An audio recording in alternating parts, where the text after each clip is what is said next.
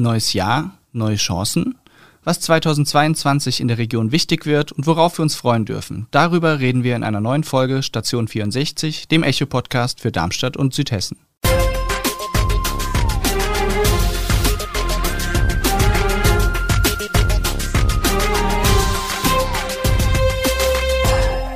Gude aus der Echo-Redaktion und Gude zur ersten Folge Station 64 im neuen Jahr. Mein Name ist Lars Leitsch. Meine Kollegin Tatjana Döbert und ich wollen gemeinsam einen Ausblick auf 2022 wagen. Es kommt ja einiges auf uns zu, auch im Sport und in der Kultur, aber dazu etwas später in der Folge. Denn zuallererst, frohes neues Jahr, Tatjana. Ja, danke dir, Lars. Dir auch ein frohes Neues noch. Das neue Jahr ist zwar jetzt eigentlich schon wieder ein paar Tage alt, aber man kann ja trotzdem fragen, wie bist du denn ins neue Jahr gekommen? Ach, bei mir war es eigentlich ganz ruhig. Ich habe mich an Silvester mit ein paar Freunden zum Raclette getroffen, war wirklich schön. Und dann ging es auch schon weiter mit Arbeiten. Wie war es denn bei dir? Ja, bei mir war es auch total entspannt. Ich habe mit zwei Freundinnen zusammen an Silvester gekocht und ja, dann wie bei dir zurück an die Arbeit. Aber erstmal wieder im Homeoffice. Wie seid ihr denn alle ins neue Jahr gestartet?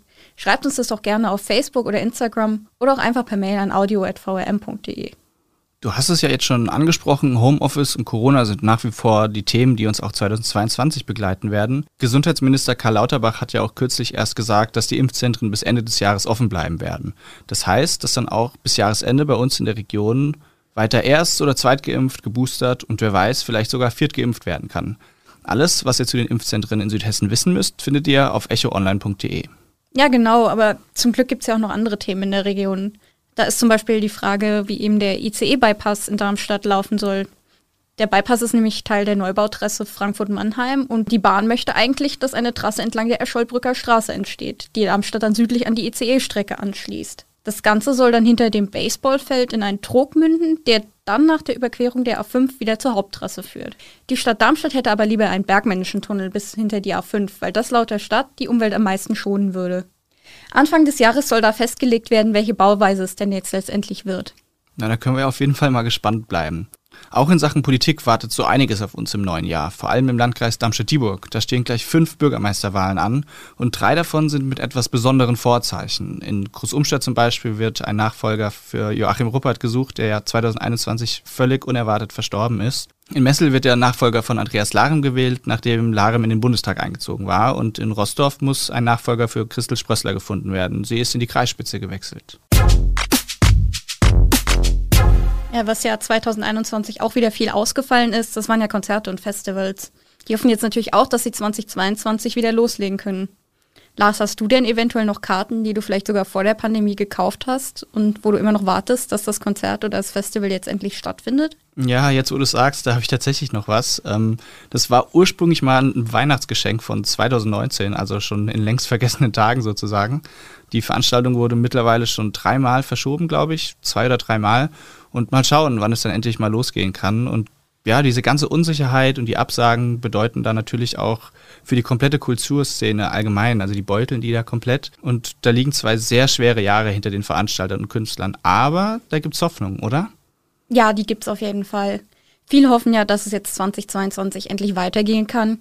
Und was da möglicherweise auf uns zukommt, dazu habe ich mit Johannes Breckner gesprochen. Der ist Redaktionsleiter in der Bergstraße und war vorher viele, viele Jahre Leiter in der Kulturredaktion beim Echo. Hallo Johannes, was gibt es denn für besondere Kulturereignisse, die 2022 in der Region anstehen? Also der Höhepunkt des Kulturjahres dürfte sich auf der Mathildenhöhe abspielen. Die ist ja seit dem vergangenen Sommer Weltkulturerbe, aber immer noch eine Riesenbaustelle. Im Sommer soll endlich die Baustelle fertig sein und die Ausstellungshallen werden wieder eröffnet. Picobello saniert nach zehn Jahren Schließung. Ähm, das wird bestimmt eine spannende Sache. Eine Baustelle bleibt trotzdem, wenigstens in der Nachbarschaft, denn das Besucherzentrum muss ja noch gebaut werden am Osthang. Ich freue mich besonders auf eine Ausstellung im Landesmuseum. Da gibt es ähm, den American Heiner, das große Mastodon-Skelett. Das ist ja so eine Art Maskottchen des Hauses. Ähm, in dieser Ausstellung kann man erfahren, wie das gute Stück eines amerikanischen Sammlers nach äh, Darmstadt gekommen ist, im 19. Jahrhundert auf verschlungenen Wegen. Eine ganz äh, interessante und auch skurrile Geschichte. Das äh, wird auf jeden Fall schön. Und dann feiert im Herbst das Staatstheater. Ähm, vor 50 Jahren wurde der monumentale Neubau eröffnet. Ein Riesending bis heute. Damals war es der größte und der teuerste Theaterbau der Republik und darauf wird zurückgeblickt. Auch er ist inzwischen wieder eine Baustelle. Das kleine Haus ist wegen Sanierung geschlossen und wird es auch das ganze Jahr über bleiben. Hm, das ist natürlich spannend. Bleibt die Frage, wie steht es denn auch um die großen und kleinen Theater in Darmstadt und Südhessen? Wie kommen die denn bisher durch die Krise und was steht ihnen jetzt noch bevor, bevor es dann hoffentlich wieder richtig losgehen kann? Tja, also künstlerisch sind die Theater sehr ordentlich durch die Krise gekommen. Und zwar deshalb, weil sie auf ihre wichtigste Kompetenz gesetzt haben, nämlich die Kreativität. Das können sie halt. Also was die großen Bühnen und die kleinen Gruppen in der freien Szene in der Corona-Zeit auf die Beine gestellt haben, das war zum Teil richtig gut. Aber für die Besucherbilanz waren die langen Schließungen und die immer neuen Regeln verheerend. Bis heute sind viele Stammgäste noch nicht zurückgekommen. Ich schätze mal, es wird ziemlich lange dauern, bis die Spätfolgen der Krise ausgestanden sind. Also eine Art Long-Covid-Symptom für die Kulturbranche. Und wie sieht es bei Konzerten und Festivals aus? Viele mussten ja jetzt schon zweimal ausfallen. Können die denn jetzt noch überleben? Und macht es da vielleicht auch einen Unterschied, ob eine Veranstaltung drinnen in geschlossenen Räumen oder eben Open Air stattfindet? Ja, man muss ja vorsichtig sein mit Voraussagen. Niemand weiß, welche Bedingungen wir im Frühjahr und Sommer haben werden. Aber das Schlossgrabenfest soll nach zwei Jahren Pause unbedingt zurückkehren. Das haben sich die Veranstalter dieses Riesenfestivals jedenfalls ganz fest vorgenommen. Und wegen der Corona-Vorsicht gibt es erstmals Eintrittskarten, damit die Zahl der Besucher gesteuert werden kann. Wahrscheinlich geht's nicht anders. Und was den Sommer angeht, da ist ja sowieso die Zeit der Open-Air-Formate und die waren auch im zurückliegenden Jahr sehr erfolgreich. Die Frage ist, was im Herbst passiert und ob dann das Publikum wieder zurückkehrt in die Säle. Ich denke mal, das wird noch eine ganze Weile dauern.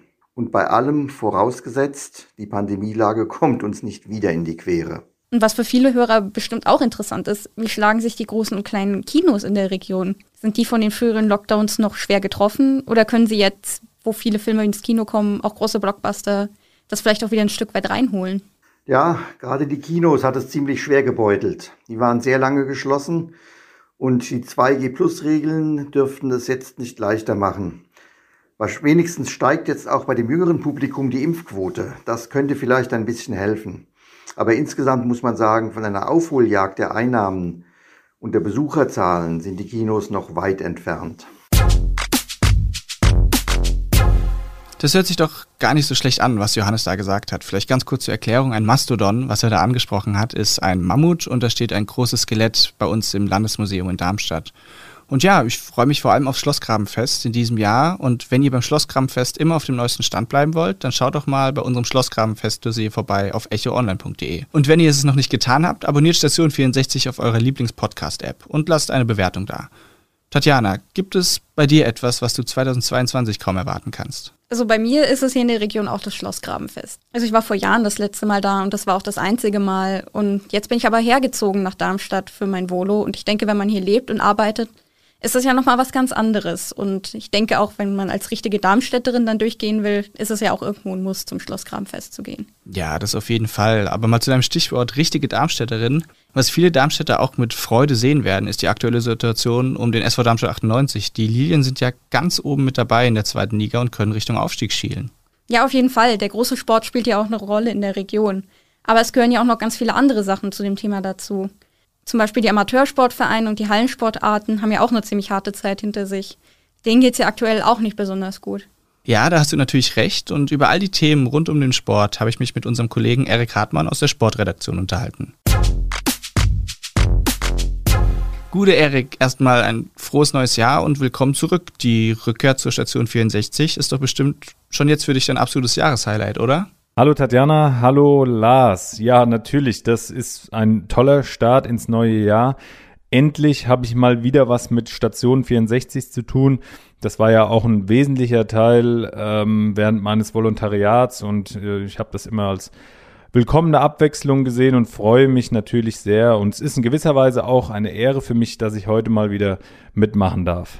Dann schauen wir doch mal gemeinsam auf das kommende Sportjahr. Ein Highlight wird da doch bestimmt die Rückrunde. Wir haben es ja schon angesprochen, unserer Top-Teams in der Region, allen voran natürlich die Lilien.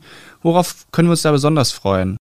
Ja, auf ganz tolle Spiele, sage ich mal. Ja, also das sind wirklich zwei Mannschaften, man darf es ja nicht vergessen. Eintracht Frankfurt hat auch sehr gut inzwischen in die Saison gefunden und ja, Darmstadt 98, äh, die sind ja absolut auf der Überholspur bisher. Platz 2, 35 Punkte ist natürlich Wahnsinn. Das war ja eine Hinrunde mit, ja, da wurde das Gaspedal ja voll durchgetreten aus meiner Sicht, wenn man jetzt mal von den ersten zwei Spielen absieht unter den Corona-Problemen. Also die Mannschaft hat jetzt schon ganz, ganz Tolles geleistet. Aber ich bin guter Dinge und glaube, das kann, das kann hinhauen. Wäre ja wirklich großartig, wenn es beim SVD mit dem Aufstieg klappen würde. Schön wäre es aber dann natürlich auch, wenn wieder Fans dabei sein könnten, zumal ja das Stadion auch immer mehr Gestalt annimmt. Worauf müssen sich Verein und Fans bei der Stadionauslastung einstellen?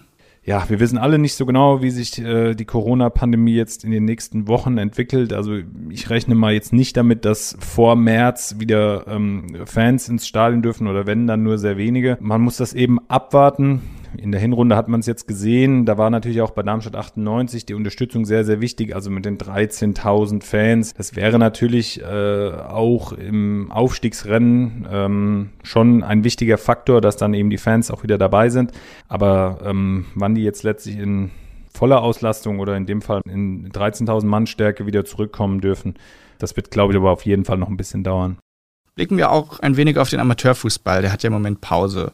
Was für eine Rückrunde erwartet uns da in der ersten Jahreshälfte, auch im Hinblick auf Corona? Da muss man sagen, ja, das Beste an der Sache ist, dass ähm, viele Vereine oder nahezu alle Vereine erst wieder im März beziehungsweise April gegen den Ball treten werden. Mit Rückblick kann man sagen, ich habe zum Beispiel jetzt mit dem Odenwälder Kreisfußballwart Hartmut Schwöbel gesprochen. Die sind alle schon sehr, sehr froh darüber, dass zumindest mal ein halbes Jahr jetzt durchgebracht wurde. Und jetzt muss man natürlich mal abwarten, wie das weitergeht. Auch da ist es sehr, sehr schwer zu sagen, wie der Spielbetrieb jetzt ab März und April weiterläuft. Ich denke, es wird gewisse Einschränkungen geben. Ich hoffe allerdings, dass die Saison nicht abgebrochen werden muss, obwohl sie ja jetzt schon gewertet werden kann, weil sie in nahezu allen Teilen, wenn ich richtig liege, über die Hälfte gespielt wurde. Und ähm, da muss man eben aber auch nochmal abwarten. Es ist einfach schwierig, da jetzt Prognosen abzugeben, weil man eben in der aktuellen Situation die Lage nur sehr schlecht einschätzen kann. Besonders schwer getroffen sind ja auch alle Hallensportarten, bei denen noch einmal strengere Regeln gelten.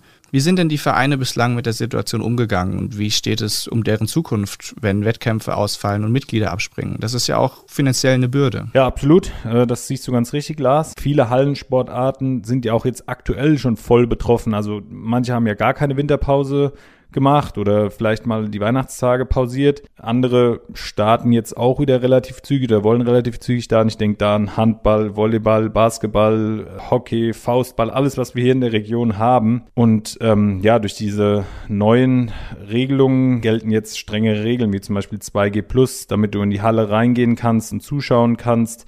Ähm, ich denke, angesichts der Lage oder angesichts der drohenden Lage bei uns in Deutschland wird es auch flächendeckend kommen, dass äh, die 2G Plus Variante auf jeden Fall wichtig sein wird, um oder entscheidend sein wird, damit auch Zuschauer in die Halle dürfen. Wie das dann bei den Sportlern aussieht, ist auch wieder nochmal die nächste Frage. Also ja, die Hallensportler, ganz andersrum gesagt, können einem einfach leid tun zurzeit, weil vieles eben wegfällt, vieles wegbricht und die machen ihre Sportarten ja genauso gerne wie die Fußballer. Da hoffe ich einfach, dass auch die Sportarten ja nicht davon betroffen sind, dass irgendwas abgebrochen wird oder sonst irgendwie was, weil das ist ja genauso wichtig, dass auch mal wieder eine Tischtennissaison oder eine Handballsaison oder eine Volleyballsaison zu Ende gespielt wird, wie Fußball und alle Sportarten, die eben auch dann draußen stattfinden können. Also es ist wirklich ganz, ganz schwer momentan für alle Hallensportler, aber ich drücke alle Daumen, dass sie so gut wie möglich jetzt äh, durch die Pandemie durchkommen. Das Wichtigste ist natürlich, dass alle gesund bleiben, ganz klar. Ja, wie wir jetzt gehört haben, ist also auch im Sport in der Region einiges los, aber natürlich auch in der Politik und in der Kultur. Hast du denn aber auch ganz persönliche Wünsche für 2022, Lars? Puh, ähm, gute Frage. Ähm, ganz klar wünsche ich mir, dass wir Corona irgendwie in den Griff bekommen. Und ganz privat endet aber auch mein Volo in diesem Herbst und ich hoffe einfach, dass alles glatt geht. Und bei dir, was erhoffst du dir von 2022? Also ich hoffe, dass es in diesem Jahr mal auf der Welt ein paar bessere Nachrichten gibt als im letzten Jahr. Ob das jetzt Politik ist, Sport oder auch einfach ganz privat. Wir sind auch nicht die Einzigen hier in der Redaktion mit Hoffnungen und Wünschen für das neue Jahr. Wir haben da mal ein paar Kollegen vom Echo gefragt, was die sich denn für 2022 erhoffen. Ich hoffe, dass ich 2022 wieder nach Frankreich fahren kann, in Urlaub gehen kann und meine Freunde treffen kann, ohne mir groß Gedanken zu machen, ähm, was man darf und was nicht. Und ähm, ja, ich hoffe, dass wir alle ein bisschen äh, wieder freier leben können. Also ich erhoffe für 2022, dass wir vielleicht endlich aus dieser Pandemiesituation herauskommen, äh, wir uns mal wieder halbwegs ähm, normal bewegen können und auch gesund durchs Jahr kommen, äh, sowohl ich als auch alle meine äh, mir nahestehenden äh, Personen und ähm, ja, natürlich würde ich auch gerne mal wieder Urlaub machen und äh, ja, zur Normalität zurückkehren. Ich wünsche mir für 2022 äh, mehr Normalität, dass man auch mal wieder auf große Veranstaltungen wie das Heinerfest oder das Schlosskramfest äh, gehen kann oder einfach mal wieder unbeschwert über einen Flohmarkt zu schlendern. Ja, meine Wünsche für das Jahr 2022 sind, dass endlich wieder wie es wahrscheinlich bei jedem so geht, dass endlich wieder Normalität einzieht, dass man vielleicht irgendwann auch mal wieder ohne Masken unterwegs sein kann, auch irgendwo drinnen und ja, dass vielleicht in diesem Sommer Darmstadt 98 wieder Fußball-Bundesligist ist. Schauen wir mal. Ich fürchte, dass sich Verantwortungsträger daran gewöhnen, einfach mal etwas zu verbieten oder einzuschränken und das aus weit weniger guten Gründen als der Bekämpfung einer Pandemie. Ich wünsche mir für 2022, dass es diesmal ein äh, Jahr gibt, was nicht so sehr von Corona beeinflusst wird, dass wir zum Beispiel auch wieder ganz ungezwungen aufeinander zugehen können, uns umarmen können, mal ohne Masken wieder miteinander lachen können. Im Moment ist es ja so, dass man richtig misstrauisch ist, wenn jemand einem zu nahe kommt, weil man Angst hat, dass irgendeiner die Maßnahmen nicht einhält. Dann kommen wir auch wieder zu unseren Echo-Highlights, in denen wir euch ein wenig mitnehmen in unseren Volo-Alltag. Bei mir ist es in dieser Woche, dass ich ganz neu in der Bewegbildabteilung bei uns hier in der VRM bin. Da produziere ich eigene Videobeiträge, stehe selber vor und hinter der Kamera und schneide dann auch selbst die Beiträge zusammen. Und bislang macht das auch echt großen Spaß und ist mal was Neues. Und bei dir? Also ich war ja jetzt die letzten drei Monate von 2021 und jetzt noch den Januar am Desk. Ich bin da quasi auch so ein bisschen mehr hinter den Kulissen, würde ich mal sagen, der Zeitung unterwegs. Aber nächsten Monat geht es dann für mich weiter in die nächste Station nach Rheinhessen und da kann ich dann auch mal wieder richtig in den Redaktionsalltag und den Reporteralltag einsteigen. Und da freue ich mich dann auch schon wieder drauf. Das wird bestimmt super. Ja. Und das war's dann auch schon wieder mit Station 64. In zwei Wochen gibt es die nächste Episode mit unseren Kollegen Maximilian Brock und Viktoria Wertz. Ciao. Tschüss. Das war die heutige Ausgabe von Station 64. Der Echo-Podcast aus Darmstadt liefert einen Rückblick auf die wichtigsten Nachrichten für Südhessen und den spannendsten und kuriosesten Themen aus dem Postleitzahlengebiet 64. Ihr wollt noch mehr spannende Geschichten, Reportagen und News aus eurer Region? Dann probiert doch einfach mal unser Plus-Angebot aus. Einfach reinklicken unter vrm-abo.de slash podcast. Ein Angebot der VRM.